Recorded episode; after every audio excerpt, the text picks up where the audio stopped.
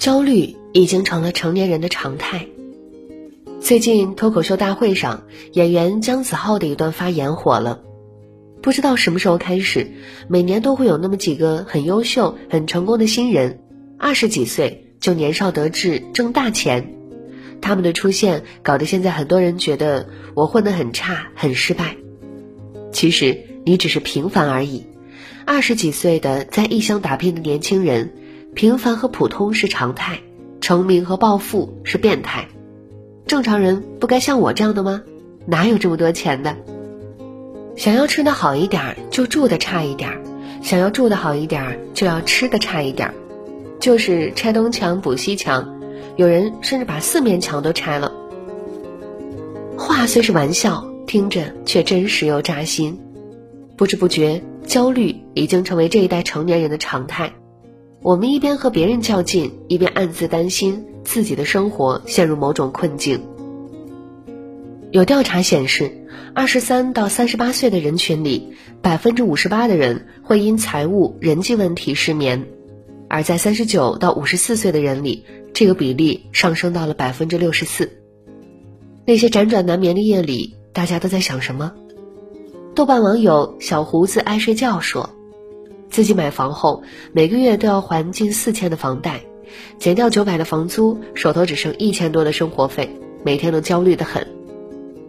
九零后女孩葫芦葫芦瓢则说，自己裸辞考公失败后，一直在为找工作的事情发愁，别人要不嫌她要的薪水太高，要不嫌她的经验少，都不肯录用她，她简直要崩溃了。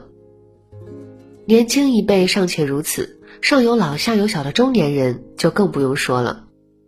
网友王可爱的婆婆每半个月就要住一次医院，家里还有小孩要养，她现在每个月都要从网上借钱才能维持生活。前段时间家里的车坏了，可她却连换二手车的钱都拿不出来，无奈的要哭了。平凡的世界里，每个人都在负重前行。养娃、还贷、就业、疾病，各方面的压力像一座座沉重的大山，把人压得喘不过气来。没有人知道明天会怎样，所以我们都在拼尽全力争取多一点的保障。或许是一份稳定的工作，或许是一个能赚钱的副业，或许是一份让人有安全感的薪水。近几年经历太多，我们太担心哪天会被生活的巨浪吞没。与其说大家陷入了物质焦虑，不如说我们都在渴求更多的确定性，以抵消对未知的恐惧。你这么焦虑，还不是因为没钱？电视剧《二十不惑》里，段家宝的家庭投资失败，一夕之间欠债千万。因为缺钱，段家宝的公司被迫倒闭，房产也用作了抵押，他不得不带父母去外边租房住。屋漏偏逢连夜雨，他的弟弟出国留学，急需用钱，各种难题接踵而至，让段家宝焦头烂额，无数次崩溃大哭。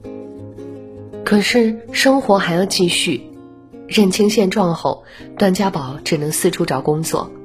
他明知道广告公司内卷严重，经常加班熬夜，但还是硬着头皮参加了面试。为了能攒更多的钱，段家宝还找了份副业，每天省吃俭用。不敢买零食饮料。有一次，他一时没忍住，买了件很贵的衣服，结果第二天就后悔了，打电话给店家，希望能退货。遭到拒绝后，段家宝只能拮据度日，饿的时候就把牛油果当成三文鱼蘸着酱油吃，让人看了心酸无比。小时候，我们被父母保护得很好，总觉得节俭是寒酸，谈钱是庸俗。直到被生活狠狠碾压过，才发现，成年人的卑微和烦恼，原来都和钱有关。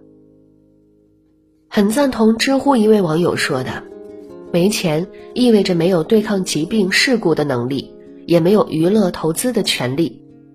你的选择会被极大的限制，面对其他强大的力量时，只能被无可奈何的推着走，没有决定自己的能力。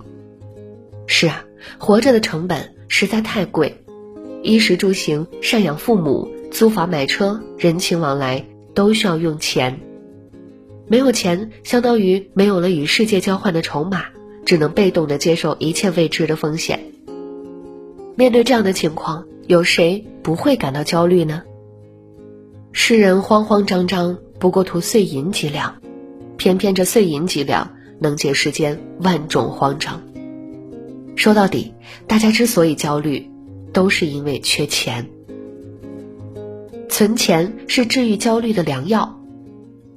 最近，央行公布了2022上半年的居民存款数。数据显示，国内上半年的新增存款超过了十万亿，创造了历史新高。为什么越来越多的人热衷于存钱了？因为大家都意识到，钱才是一切安全感的来源。看过一则网友的留言：从小妈妈经常念叨的一句话就是“天晴要防备下雨”，所以她教会了我储蓄的好习惯，一直到现在。我每个月都会固定存二分之一的钱进银行，然后剩下的钱去日常开销。网购的东西我会先放购物车，过几天再决定买不买。平常上网时我也不看直播，因为直播诱惑实在太大，我会忍不住剁手。除此之外，我出门都是坐地铁，尽量不买奶茶喝，买的衣服也是平价的。最近行业不景气，单位里人心惶惶。我算了算，手头还有快十万的存款，能撑好久呢，不慌不慌。叔本华曾说：“如若一个人拥有一笔独立的财产，他应当将其视作堡垒，用来对抗许多可能会遭遇的恶事和不幸。人生充满变数，手里有一定的储蓄，才不至于在意外来临时陷入恐惧。或许存钱不能让你马上财务自由。”但却能让你在未来活得更加轻松自由。人都是一样的，手里的筹码多了，心里才没那么慌。而当一个人有了更加平和的心态，他也才更有动力去实现自己的价值和梦想。网上有人说的好，存到一千块时，你可以去花一百块，让自己吃点好的，或者给自己一个小礼物。存到一万块时，你可以花一千块买自己想买但是又舍不得的东西；存到十万时，你可以给你父母一万，让他们开心快乐一下；存到一百万时，你可以尝试找地方买房，免去漂泊之苦。说白了，存钱存的不仅是生活的底气，还有人生的幸福。展望未来的时候，摸摸鼓鼓的钱包，才更有勇气奔向理想的远方。曾在书中看到过这样一个幸福公式：财务幸福等于被动收入除以日常消费。想要获得较大的幸福感，除了要提升被动收入，也要学会降低物欲。而存钱无疑是普通人实现财务幸福最简单的方法。一方面，存款能让人理性消费，控制欲望；另一方面，存款也能带来越来越多的被动收入。让我们的生活更有底气。那么，适合普通人的存钱方法有哪些呢？给大家几点实用的建议。第一，房租存钱法。在不用租房的情况下，你可以假设自己是房东，根据当地的房价水平，每个月存一笔房租到自己的账户上。假如一个月的房租有一千五，一年下来就可以存下一万八，带家人出去旅游，绰绰有余。第二，三百六十五天存钱法，按照新型表格上的数目，每天从一到三百六十五中任选一个数字，往储蓄账户里面存钱。存完后，就把对应的心形格子涂上颜色。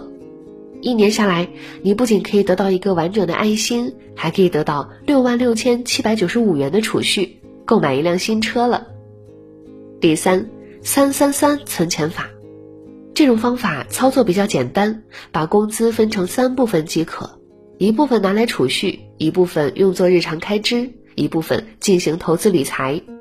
这样无论如何每个月都能存下三分之一的收入。当然，你也可以结合自己的实际情况调整储蓄的比例，但确定下来后就不要随意更改喽。如果对自己不放心，可以让有强烈理财意识的人来监督你，比如你的爱人、父母。罗曼·罗兰说：“真实的、永恒的、最高级的快乐，只能从三样东西中取得：工作、自我节制和爱。这世界上恒久的幸福，都需要通过自我约束、自我管理而得到。做好资金分配，才不至于铺张浪费；懂得延迟满足，才会收获如愿的幸福。钱是我们生活淡定从容的基础，把花钱的欲望转变成行走于世的底气，世界将会给你丰盛的奖赏。手里有钱，心里不慌。其实，我们攒下的积蓄都是为了长久的自由做准备。没事儿多存钱，我们才有能力过好自己的生活，保护想要保护的人。